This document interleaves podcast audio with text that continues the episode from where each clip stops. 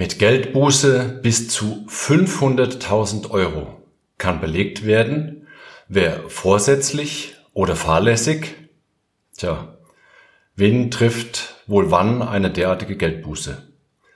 Wenn du Planer bist, also Architekt, Tragwerksplaner, Brandschutzfachplaner, oder du hast eine Baufirma oder du bist Bauleiter, oder du bist verantwortlicher Betreiber oder Nutzer eines Gebäudes, dann ist das die vielleicht wichtigste Podcast-Folge deines Lebens. Also setz dich hin, nimm dir etwas Zeit, vielleicht sparst du dir ja 500.000 Euro. Herzlich willkommen zu So geht Brandschutz, der Podcast, der dir zeigt, worauf du beim Brandschutz wirklich achten musst. Denn es reicht, dass du Feuer und Flamme für dein Projekt bist. Und hier ist der Mann, der dich vor teuren Schäden bewahren kann, Joachim Müller. Also zu Beginn und zur Beruhigung, nein, ich muss keine Geldstrafe zahlen. Wer jetzt also schon mit gezückter Kreditkarte am Rechner sitzt, um mir eine Spende zukommen lassen zu wollen, vielen Dank, das ist sehr fürsorglich von dir. Schreib mir gerne eine Mail an epost.so-geht-brandschutz.de. Dann nenne ich dir natürlich gerne meine Bankverbindung. Aber Spaß beiseite. Ich bin beim Durcharbeiten der aktuellen Ausgabe der Bayerischen Bauordnung zum wiederholten Male über den Artikel 79 Ordnungswidrigkeiten gestolpert.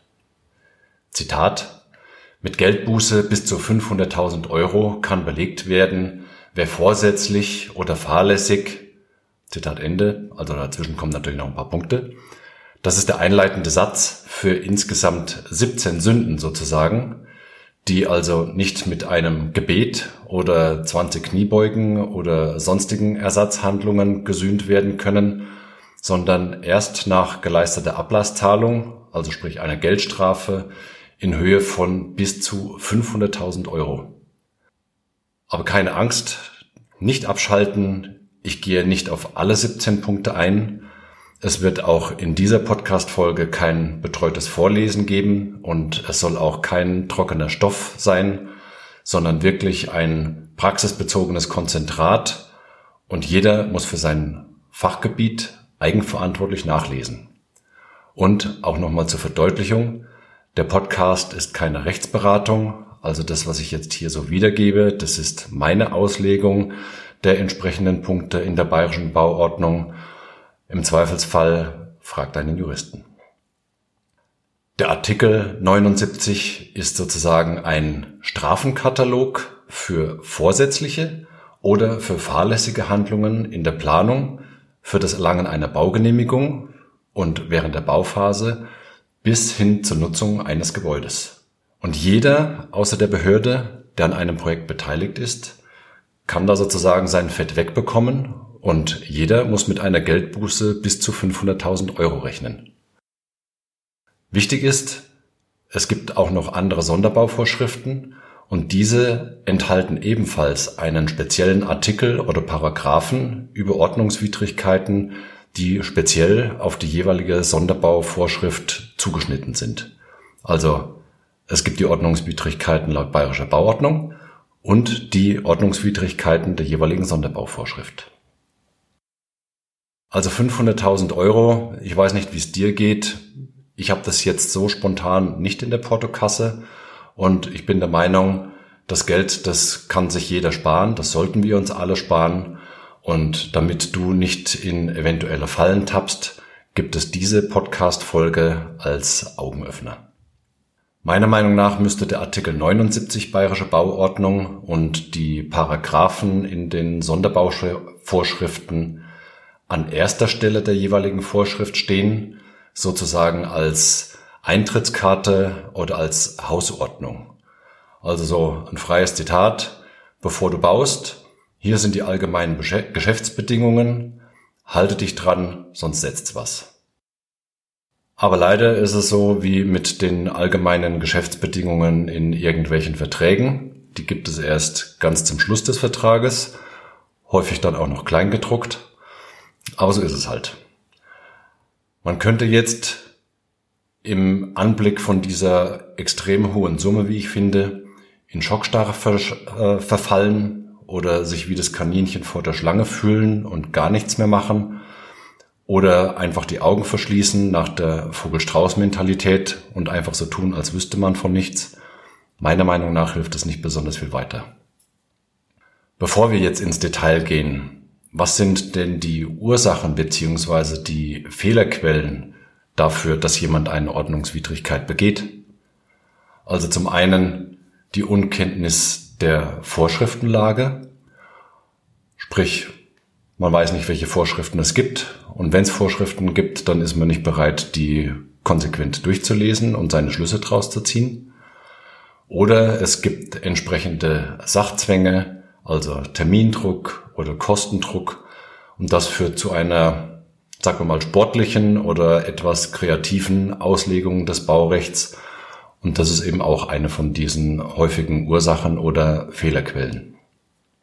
Es gibt ja diesen Spruch, Unwissenheit schützt nicht vor Strafe.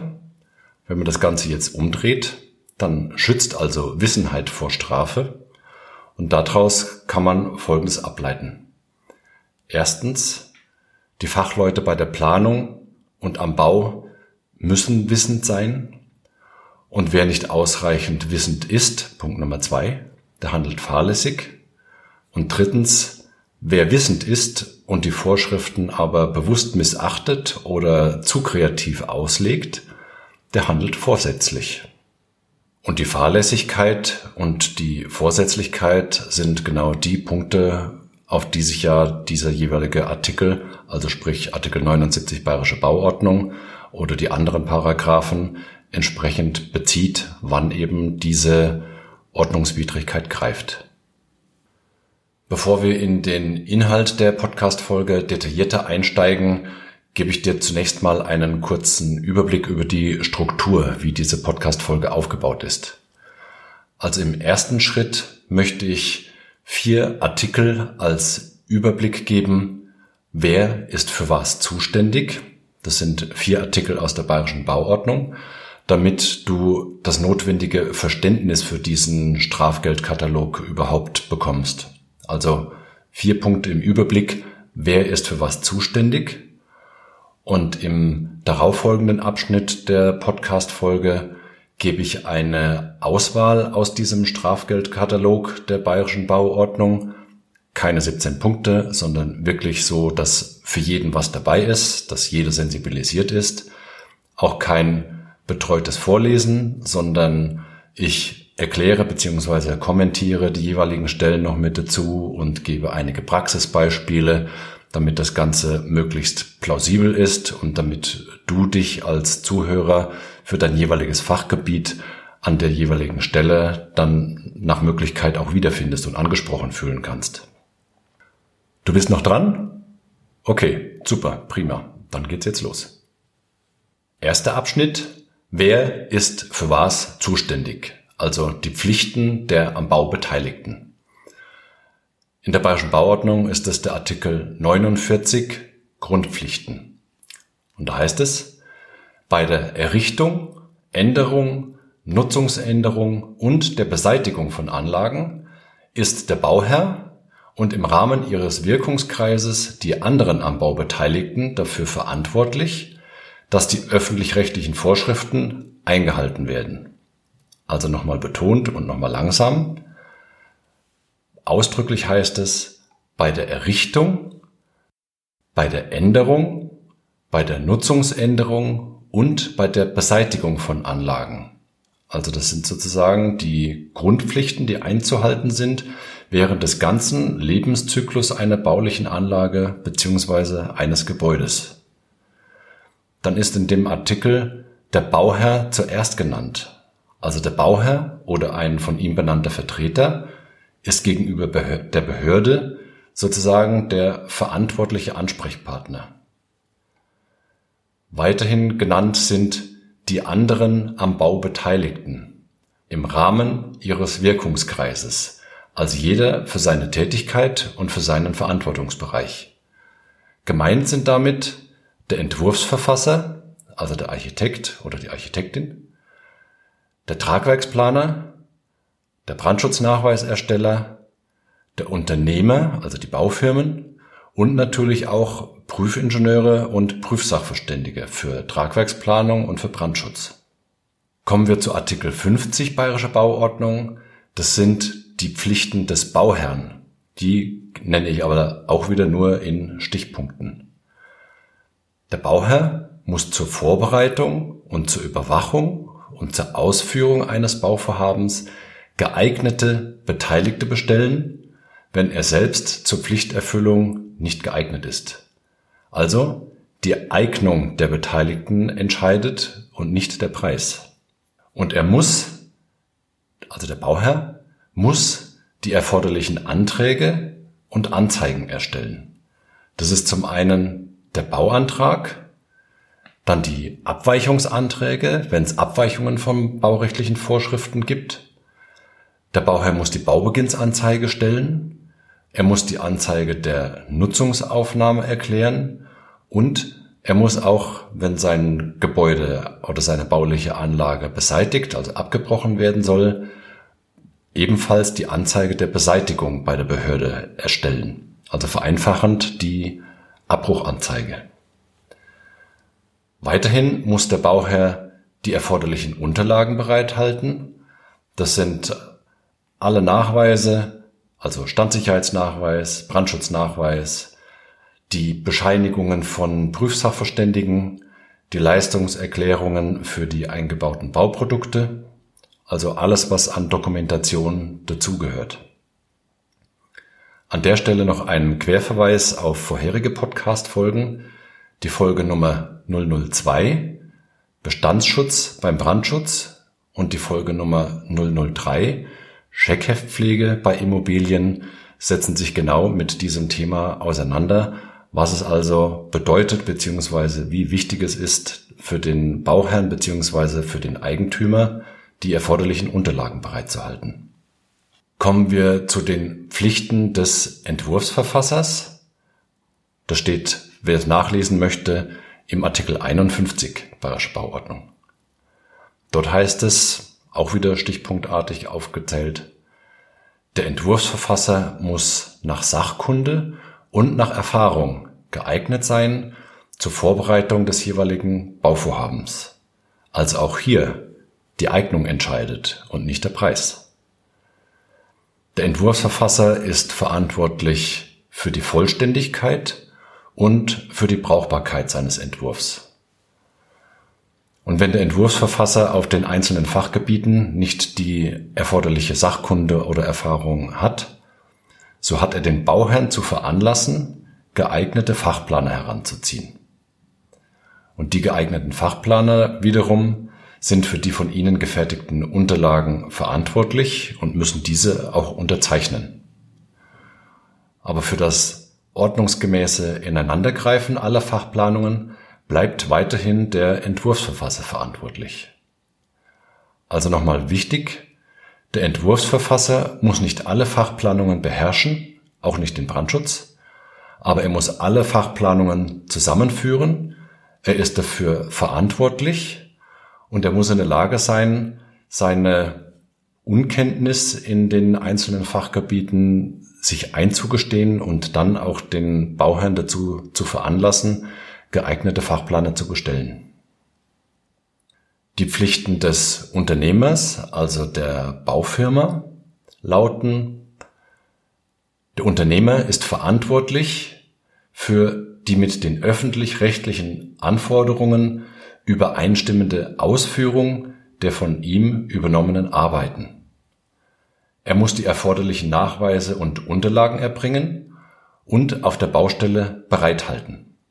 Das gilt auch für die Leistungserklärungen der verwendeten Bauprodukte. Also ganz wichtig, der Unternehmer muss die entsprechenden Nachweise und Unterlagen für die von ihm übernommenen Arbeiten erstens erbringen, also die Leistungserklärungen zum Beispiel besorgen für die Bauprodukte, die er einbaut, und er muss sie auf der Baustelle bereithalten, damit das Ganze jederzeit einer stichprobenartigen Kontrolle ähm, unterzogen werden kann und dann natürlich auch zum Schluss der entsprechenden vollständigen Abnahme. Abschließend zu diesem ersten Abschnitt der Podcast-Episode ist mir wichtig, nochmal herauszustellen, erstens, besonders hervorgehoben sind der Bauherr, der Entwurfsverfasser und der Unternehmer sozusagen als Hauptakteure beziehungsweise Hauptverantwortliche und die Fachplaner sind als am Bau Beteiligte zusammengefasst und verantworten sozusagen im Rahmen ihres Wirkungskreises. Ich finde, das ist wichtig nochmal herauszustellen, damit du den entsprechend nachfolgenden Abschnitt des Podcasts auch besser verstehen kannst. So, jetzt hast du einen Überblick bekommen über die Grundpflichten der am Bau Beteiligten und bist sehr gut gewappnet für das Verständnis des nachfolgenden Abschnitts des Podcasts. Also, jetzt geht's ans Eingemachte. Jetzt Butter bei die Fische. Schritt Nummer zwei. Wer büßt für was? Jetzt geht's an die Ordnungswidrigkeiten. Vorweg, ich hatte es ja eingangs schon genannt, andere Artikel beziehungsweise Paragraphen, die sich auf Ordnungswidrigkeiten beziehen, gibt es auch noch in anderen Vorschriften. Hier mal kurz zusammengefasst, um dir einen schnellen Überblick zu geben. In der Bayerischen Bauordnung ist es der Artikel 79, in der Garagen- und Stellplatzverordnung der Paragraph 22, in der Versammlungsstättenverordnung der Paragraph 48, in der Beherbergungsstättenverordnung Paragraph 14, in der Verkaufsstättenverordnung Paragraph 33 und in der Verordnung über die Prüfingenieure, Prüfämter und Prüfsachverständigen im Bauwesen ist es der Paragraph 37. Die bayerische Bauordnung oder natürlich die jeweilige Landesbauordnung, je nachdem in welchem Bundesland du tätig bist, gilt grundsätzlich immer und die Sonderbauvorschriften haben dann die jeweilige Ordnungswidrigkeit zugeschnitten auf die jeweilige Besonderheit der Nutzung des jeweiligen Sonderbaus. Ich betrachte hier nur die bayerische Bauordnung und dort eben den genannten Artikel 79. Wer mehr nachlesen möchte, meine eindeutige Empfehlung, schaut sich die jeweilige Sonderbauvorschrift oder die Landesbauordnung in seinem Bundesland an und inhaliert das Ganze mal richtig, um festzustellen, für welchen Bereich er tatsächlich zuständig ist und kann dann überlegen, was er seine, was er für Schlüsse draus zieht, um eben nicht in irgendeine Ordnungswidrigkeit hineinzurutschen. Ich habe jetzt aus dem Artikel 79 Bayerische Bauordnung nur ein paar Punkte herausgepickt. Es ist wie immer kein betreutes Vorlesen. Ich möchte dich als Zuhörer lediglich für deinen Fachbereich sensibilisieren und ich übersetze sozusagen den Text der bayerischen Bauordnung frei und versuche mit entsprechenden Beispielen das Ganze zu hinterlegen, weil der reine Gesetzestext mit vielen Querverweisen hinterlegt ist, die ja, etwas störrisch sind, um es nachzulesen. Also, mit Geldbuße bis zu 500.000 Euro kann belegt werden, wer vorsätzlich oder fahrlässig, und jetzt der erste Punkt, der betrifft den Unternehmer, also wer vorsätzlich oder fahrlässig die Baustelle nicht ordnungsgemäß einrichtet, die Verkehrsflächen nicht schützt, die Bautafel nicht oder nicht ordnungsgemäß anbringt, also die Bautafel, das ist das Schild, mit der Bezeichnung des Bauvorhabens, des Bauherrn und des Entwurfsverfassers und wer die erforderlichen Nachweise und Unterlagen und die Leistungserklärungen der verwendeten Bauprodukte nicht bereithält. Beispiel. Du bist verantwortlicher Bauleiter oder beziehungsweise Unternehmer und stellst den Bauzaun nicht richtig oder nicht ausreichend gesichert auf. Oder Du verwendest Bauprodukte, die für den Verwendungszweck nicht zugelassen oder geeignet sind. Oder du hast die Leistungserklärungen für die verwendeten Bauprodukte nicht parat. Und da mein Hinweis, ein Produktkatalog, aus dem du die Materialien bestellst oder ein entsprechender Verkaufsprospekt mit den Produktdaten, Das sind keine Leistungserklärungen. Diese Dokumente sind nicht ausreichend. Also eindeutiger Hinweis an der Stelle, besorge dir für das jeweilige Bauprodukt, das du einbaust, Brandschutzklappe, Brandschutztür, alles Mögliche, die jeweilige Leistungserklärung beziehungsweise den geeigneten Verwendbarkeitsnachweis für dein Bauprodukt. Wenn du das nicht tust, dann handelst du mindestens mal fahrlässig, weil du ja deine Grundpflichten kennst.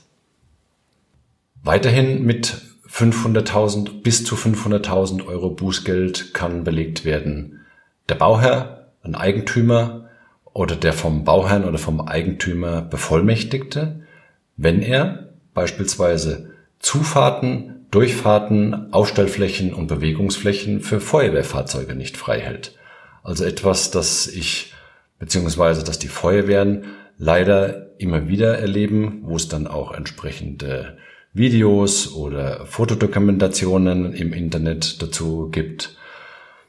Plausibles Beispiel, was auch dazu passt, die Rettungsgasse für die Rettungskräfte auf der Autobahn. In dem Fall kannst du es auf dein Bauvorhaben beziehungsweise auf dein Eigentum übertragen. Wenn du die Zufahrt, die Durchfahrt, die Aufstellfläche und die Bewegungsfläche für die Feuerwehr nicht frei hältst und damit den Löscheinsatz oder die Rettung von Personen behinderst, vorsätzlich oder fahrlässig, dann musst du einfach damit rechnen, dass du mit einer extrem hohen Geldsumme, in dem Fall bis zu 500.000 Euro belegt wirst. Noch ein Beispiel, um das zu verdeutlichen. Viele Wohngebäude haben den zweiten Rettungsweg über die Rettungsgeräte der Feuerwehr. Also das heißt, der erste Rettungsweg ist der notwendige Treppenraum. Der zweite Rettungsweg ist ein anleiterbares Fenster in dieser Wohnung.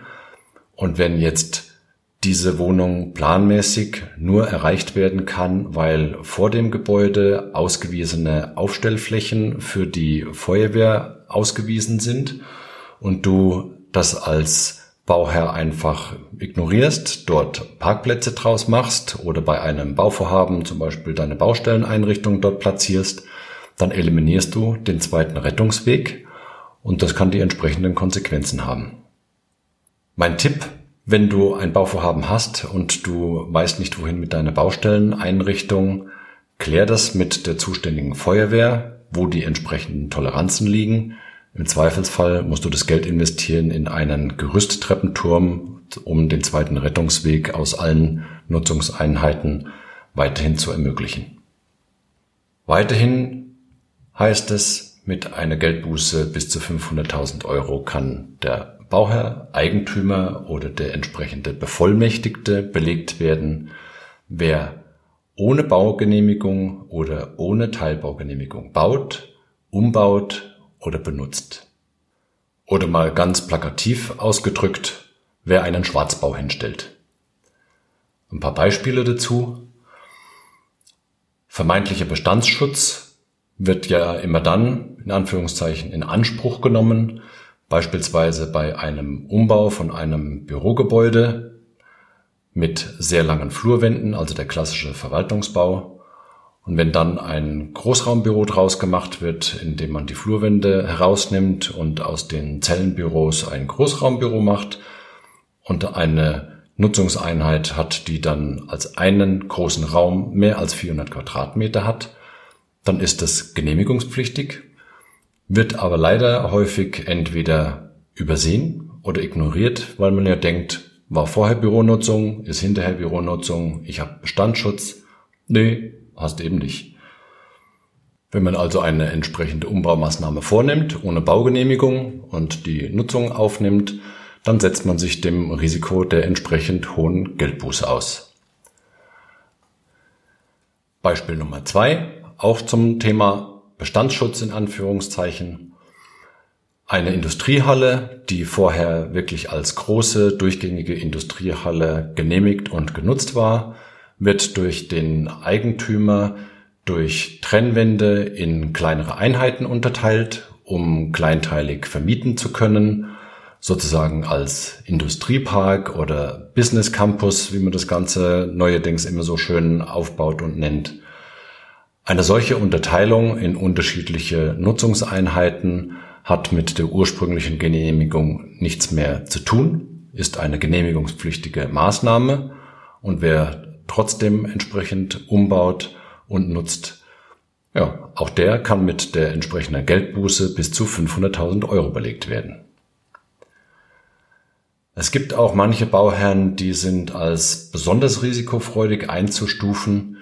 Die versuchen, eine Neugenehmigung für ihr Gebäude zu vermeiden, indem der Altbestand, der tatsächlich noch nie dem Baurecht entsprochen hat, einfach weiter genutzt wird, weil man sich denkt, ja, bisher ist ja noch nichts passiert, bisher war die Behörde noch nicht da, die Feuerwehr hat auch noch nichts gesagt, also habe ich Bestandsschutz.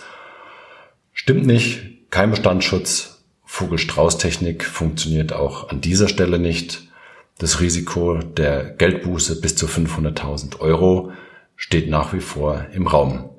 Und wer dann der entsprechend Verantwortliche ist, den der Richter mit dieser Geldbuße belegen sollte, ja, das wird's, wird abzuwarten sein. Da gibt's keine Prognose dazu, aber ich, wenn der entsprechend Verantwortliche wäre, würde es an der Stelle gar nicht erst zur Diskussion kommen lassen wollen. Weiterhin ist mit einer Geldbuße bis zu 500.000 Euro zu rechnen für denjenigen, der baut, umbaut oder benutzt, obwohl Abweichungen von baurechtlichen Vorschriften vorhanden sind, die aber nicht beantragt und nicht zugelassen sind. Also das ist für alle Fachplaner und auch für mich ein, ein echter Hammer, weil als Nachweisersteller muss ich sozusagen die Abweichungen in der Planung erkennen und ich muss den Bauherrn zum Antrag auf Zulassung bewegen oder die Umplanung und den Bau so veranlassen, dass keine Abweichung auftritt. Also es hilft nichts, irgendeine Abweichung zu unterschlagen, weil wenn die Abweichung zu einem späteren Zeitpunkt auftritt bzw. bekannt wird, ja, ich möchte als Nachweisersteller da nicht den Kopf in der Schlinge haben, wenn es darum geht, festzulegen, wer jetzt die 500.000 Euro bezahlt. Oder weniger, aber unabhängig von der Höhe, ich möchte da nicht dabei sein. Wichtig ist, der Bauherr hat keinen Rechtsanspruch auf die Zulassung der Abweichung und die Ablehnung einer Abweichung, egal ob durch die Behörde oder durch den Prüfsachverständigen, ist auch kein Mangel. Wichtig ist, die Abweichung muss erkannt werden und anschließend muss umgeplant werden oder eine Zulassung der Abweichung beantragt werden mit der entsprechenden ähm, Kompensation. Wie man das Ganze macht, siehe einige Podcast-Folgen vorher. Da habe ich zum Thema Abweichung eine extra Podcast-Episode schon online gestellt. Also zusammenfassend nochmal, nicht einfach bauen, die Abweichung nicht unterschlagen und hinterher auf Bestandsschutz plädieren, das geht definitiv in die Hose. Das wird nichts. 500.000 Euro sind ebenfalls fällig oder bis zu 500.000 Euro, wer ohne Baugenehmigung mit der Bauausführung beginnt. Das ist jetzt also ein echtes, ein echtes Kapitel für den Bauleiter beziehungsweise für den bauleitenden Architekten, weil der automatisch mit auf der Strafbank sitzt, wenn der Bauherr meint, er muss mit seinem Bauvorhaben unbedingt beginnen, auch wenn die Baugenehmigung noch überhaupt nicht vorliegt. Der Architekt, der bauleitende Architekt hat die entsprechende Sachkunde, um den Bauherrn darauf aufmerksam zu machen, dass mit dem Bau erst begonnen werden darf, wenn die Baugenehmigung vorliegt und irgendeine kreative Auslegung, um einen vorgezogenen Baubeginn in irgendeiner Form zu ermöglichen. Also schon mal mit Innenabbruchmaßnahmen beginnen oder Rodungen des Baumbestandes, ähm, wenn das Bauvorhaben auch im Bereich der Außenanlagen irgendwelche Auswirkungen hat. Hm, das ist nach meinem Verständnis alles ein Beginn der Bauausführung Klar, wo kein Kläger, da kein Richter, kann man sich denken, aber ich finde, das ist eine sehr riskante Vorgehensweise, weil wenn es auf der Baustelle einen Unfall gibt Und es kommt dann zu entsprechenden strafrechtlichen oder privatrechtlichen Konsequenzen, weil klar war, es wurde mit der Baustelle begonnen, obwohl noch gar keine Baugenehmigung da liegt.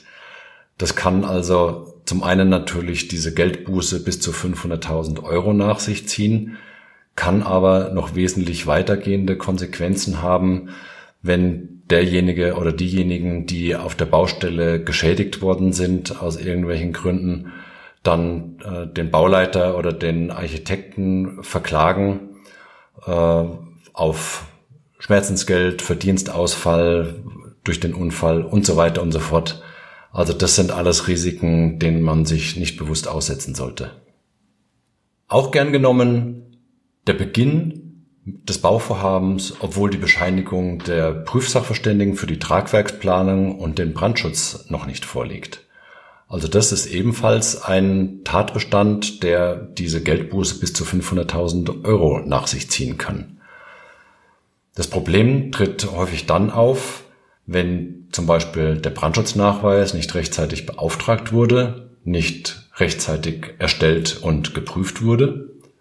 Unter anderem aus dem Grund, weil man vielleicht dachte, man braucht für dieses Bauvorhaben keinen Brandschutznachweis oder man hat den Umfang des Brandschutznachweises unterschätzt, weil man den Fehler gemacht hat, das Gebäude in die falsche Gebäudeklasse einzustufen oder weil versäumt worden ist oder übersehen worden ist, dass es sich bei dem Gebäude ja um einen Sonderbau handelt und dementsprechend der Brandschutznachweis prüfpflichtig ist. Ebenfalls zu Terminschwierigkeiten kommt es natürlich, weil der Zeitraum für die Prüfung und die Beteiligung der Feuerwehr unterschätzt wurde. Also wenn ein sehr enges Termingerüst aufgesetzt worden ist und man hat den Prüfzeitraum für den Brandschutznachweis oder für die Tragwerksplanung hoffnungslos unterschätzt, hat aber die Baustelle schon entsprechend eingetaktet und möchte mit der Baustelle beginnen, kann aber nicht, weil man noch keine äh, entsprechenden Bescheinigungen durch die Prüfsachverständigen hat. Ja, dann kann man eben auch keine Baubeginnsanzeige stellen und dann verstehe ich natürlich die Not draußen auf der Baustelle. Die Baufirma steht da und scharrt mit den Füßen in Anführungszeichen oder scharrt mit dem Bagger, möchte anfangen und darf aber nicht. Und das kostet den Bauherrn natürlich unheimlich viel Nerven und natürlich auch unheimlich viel Geld. Aber nichtsdestotrotz, anfangen mit der Baustelle geht definitiv erst dann, zumindest rechtssicher, wenn die Bescheinigungen durch die Prüfsachverständigen für Tragwerksplanung und Brandschutz vorliegen. Mit bis zu 500.000 Euro ist auch dabei, wer beginnt, obwohl der Baubeginn noch nicht bei der Behörde angezeigt ist, und wer den Baubeginn oder die Nutzungsaufnahme nicht oder nicht richtig anzeigt. Also das oder nicht richtig ist ein Zitat, klingt als echte Herausforderung, weil was heißt nicht richtig? In welcher Form muss sozusagen oder in welchem Umfang muss der Fehler passieren, damit es als nicht richtig eingestuft wird und entsprechend als Ordnungswidrigkeit gewertet wird? Jetzt auch nochmal ein echtes Brett für den Bauherrn. Mit bis zu 500.000 Euro Strafe kann belegt werden, wer keine geeigneten Beteiligten bestellt. Also ich war schon bei einem Projekt beteiligt, da hat der Bauherr seinen Lieblingsinnenarchitekten beauftragt und hinterher gab es aber gewaltige Scherereien, weil der Innenarchitekt in dem Bundesland oder allgemein gar nicht Bauvorlageberechtigt war. Das Ergebnis, also glücklicherweise ging es in dem Fall ohne Bußgeldverfahren davon. Es gab aber terminliche Verzögerungen mit wegen der Baugenehmigung. Also die Genehmigung kam wesentlich später, als der Bauherr es benötigt hat. Dementsprechend gab es einen verzögerten Baubeginn und das Bauvorhaben wurde nicht termingerecht fertig. Und zur Krönung, die Finanzierung bei der Bank hat wegen der ganzen Umstände nicht ausgereicht, weil der Innenarchitekt leider nicht ausreichend sachkundig war und die ganze Kostenschätzung und Kostenberechnung nicht gepasst hat. Der Bauherr hatte Mehrkosten von 100.000 Euro, musste das Ganze aus der eigenen Tasche bezahlen. Dass da die Freude nicht besonders groß war, kannst du dir sicher vorstellen. Nochmal einen Extrapunkt, der die Entwurfsverfasser und die Fachplaner betrifft. Die kriegen eine Strafe von bis zu 500.000 Euro, wenn in den Plänen unrichtige Angaben gemacht werden, beziehungsweise wenn unrichtige Pläne oder Unterlagen vorgelegt werden, um eine Baugenehmigung oder eine Teilbaugenehmigung zu bekommen. Unrichtige Angaben sind weiterhin entsprechend bußgeldpflichtig, wenn damit ein Verwaltungsakt, also eine Baugenehmigung, erwirkt werden soll, unter Umständen aber auch das Gegenteil, wenn damit erwirkt werden soll, dass eine Nutzungsuntersagung durchgesetzt wird. Also auch solche Angaben, wenn der Entwurfsverfasser oder der entsprechende Fachplaner in den Bauvorlagen und in den Antragsunterlagen macht, werden mit Geldbuße bis zu 500.000 Euro belegt. Der bzw. die Tragwerksplaner kommen unter Umständen auch nicht ungeschoren davon. Bis zu 500.000 Euro Bußgeld gibt es für den oder für die Tragwerksplaner, die vorsätzlich unrichtige Angaben im Kriterienkatalog machen. Zur Erklärung für diejenigen, die nicht wissen, was der Kriterienkatalog ist. Anhand des Kriterienkataloges, das ist ein Formular der Bauantragsunterlagen, anhand dieses Kriterienkataloges wird ermittelt, ob der Standsicherheitsnachweis bei Gebäuden der Gebäudeklasse 1 bis Gebäudeklasse 3 geprüft werden muss. Also ob die statische Berechnung und die Ausführungszeichnungen für das Tragwerk geprüft werden müssen. Die Prüfung der statischen Berechnung und der Ausführungszeichnung kostet natürlich Zeit und kostet auch Geld. Und wenn man jetzt geneigt sein sollte, den Kriterienkatalog etwas kreativer auszulegen, als es sein muss, um dieses Vehikel zu benutzen, äh, die Prüfung der Unterlagen zu umgehen, damit das Ganze für den Bauherrn schneller und billiger wird. Das rächt sich, das geht definitiv in die falsche Richtung, also dafür sollte sich kein Tragwerksplaner hergeben. Ein weiterer Punkt, bis zu 500.000 Euro Bußgeld bekommt derjenige, der bautechnische Nachweise erstellt, bescheinigt oder bestätigt, ohne dazu berechtigt zu sein. Beispiel. Jemand erstellt und unterzeichnet einen Brandschutznachweis als Bestandteil einer Bauvorlage, obwohl er gar nicht Bauvorlage berechtigt ist und nicht nachweisberechtigt ist. Derjenige muss mit einer derartigen äh, Bußgeldsumme rechnen. Oder wer meint, einen Brandschutznachweis bescheinigen zu können, obwohl er kein Prüfsachverständiger ist, auch derjenige kann mit einer Geldbuße bis zu 500.000 Euro rechnen.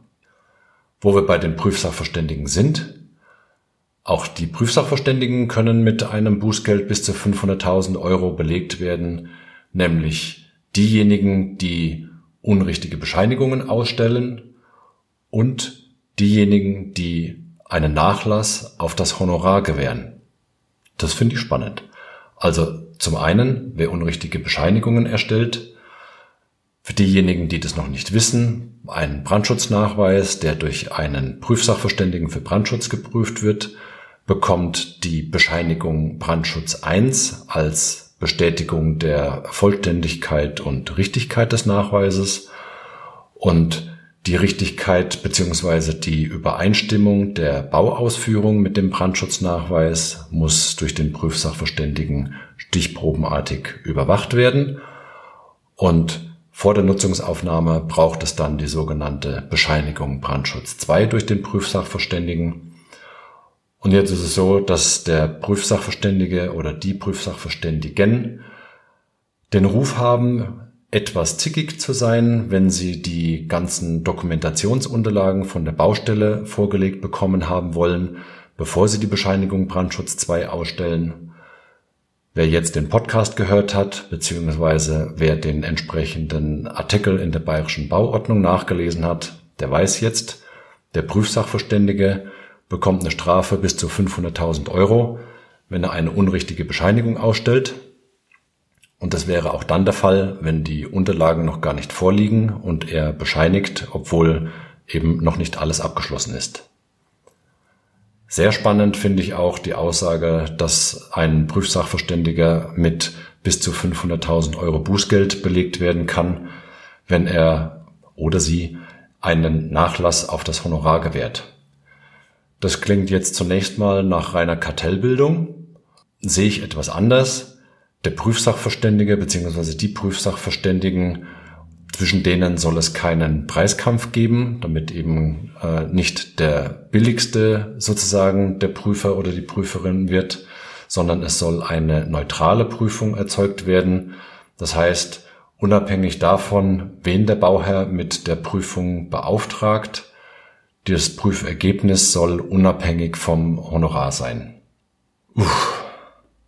Das war jetzt die längste Podcast-Episode, die ich bisher aufgenommen habe. Das ist jetzt inklusive der Episode 0, die 23. Folge. Aber ich glaube, so im gesamten Zusammenhang mal knappe Dreiviertelstunde ungefähr mit Intro und Outro, wenn wir haben, diesem Thema Ordnungswidrigkeit zu widmen, um es mal nur an der Oberfläche anzukratzen. Ja, ist, glaube ich, eine ganz gute zeitliche Leistung. Dir zunächst mal herzlichen Dank dafür, dass du dir die Zeit genommen hast, um mir zuzuhören. Ich hoffe, dass es sich für dich auch wirklich gelohnt hat. Sprich, dass du wirklich was mitgenommen hast für deinen jeweiligen Fachbereich und Tätigkeitsbereich.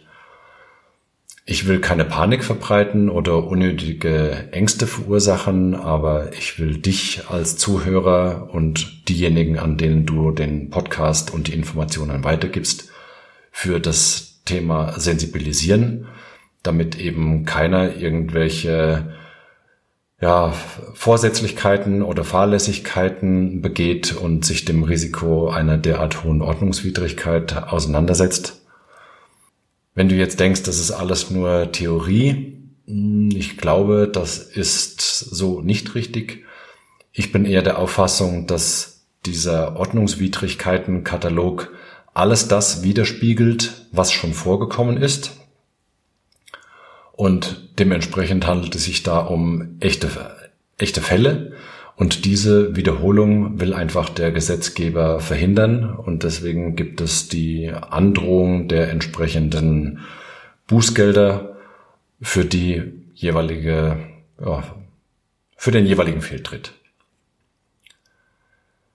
Jetzt zum Schluss, ähnlich wie in meinen bisherigen Podcast-Folgen, als Fazit bekommst du noch mal konzentriert sieben Tipps mit, die mir sehr wichtig sind, dass du die jetzt zum Schluss nochmal mitbekommst. Erstens. Jeder an der Planung und am Bau und an der Nutzung eines Gebäudes Beteiligte muss seinen Verantwortungsbereich kennen. Zweitens. Jeder an der Planung und am Bau und an der Nutzung eines Gebäudes Beteiligte muss konsequent nach seinem Verantwortungsbereich handeln. Drittens, wer liest, ist klar im Vorteil. Also Bauvorschriften lesen und danach handeln, auch wenn nicht jeder gerne Gesetzestexte liest und versucht auf sich zu interpretieren und auszulegen, nützt nichts. Wer liest, ist klar im Vorteil, also Vorschriften lesen. Punkt Nummer vier. Nutzungsänderungen oder Umbaumaßnahmen bitte nicht bagatellisieren oder schönreden, um Kosten oder Zeit zu sparen. Im Schadensfall ist der zeitliche Verlust und der finanzielle Verlust mit Sicherheit wesentlich höher, als wenn du konsequent gehandelt hättest und deine Nutzungsänderung oder Umbaumaßnahme oder Baumaßnahme im richtigen Verfahren hast durchlaufen lassen. Umgekehrt formuliert, ohne die Verneinung, liegt eine genehmigungspflichtige Maßnahme vor, wird der Bauantrag gestellt und alle Verfahrensschritte werden eingehalten. Basta. Punkt Nummer 5. Gebaut wird erst, wenn die Baugenehmigung vorliegt und wenn die Baubeginnsanzeige gestellt wurde. Sechstens. Genutzt wird erst, wenn alle Dokumentationen und Bescheinigungen eingesammelt sind und wenn die Anzeige der Nutzungsaufnahme gestellt wurde. Punkt Nummer sieben und das ist das A und O, Feuerwehrzufahrten und Rettungswege frei und benutzbar halten, Brandschutztüren nicht aufkeilen oder anderweitig am Schließen hindern, weil Personenschutz ist das A und O. Alles andere ist mit Geld zu heilen, aber Personenschäden eben nicht. Jetzt noch meine Wünsche zum Abschluss dieser Podcast-Episode. Ich wünsche mir, dass du mit dieser Podcast-Episode jetzt vom Unwissenden zum Wissenden hinsichtlich der Ordnungswidrigkeiten und mögliche Folgen geworden bist. Und ich wünsche mir, dass ich einen Beitrag leisten konnte, dich vor eine Geldbuße von bis zu 500.000 Euro zu bewahren. Wenn dir geholfen und gefallen hat, was du hier gehört hast, schreib mir gerne eine E-Mail, falls du noch mehr erfahren möchtest. Empfehle den Podcast an Freunde, Kollegen und Bekannte weiter. Neue Abonnenten halten den Podcast ganz vorne und vermehren das Wissen. Also entweder abonniere selbst, falls du das noch nicht getan hast und animiere deine Freunde und Bekannte und Arbeitskollegen den Podcast zu abonnieren. Und wenn du mir noch eine 5-Sterne-Bewertung auf iTunes oder eine andere Top-Bewertung auf einem Portal deiner Wahl hinterlässt, dann ist es als Energieausgleich natürlich sehr herzlich willkommen. Ich wünsche dir jetzt alles Gute, maximalen Wirkungsgrad bei allem, was du tust. Herzliche Grüße, dein Joachim Müller von So geht Brandschutz.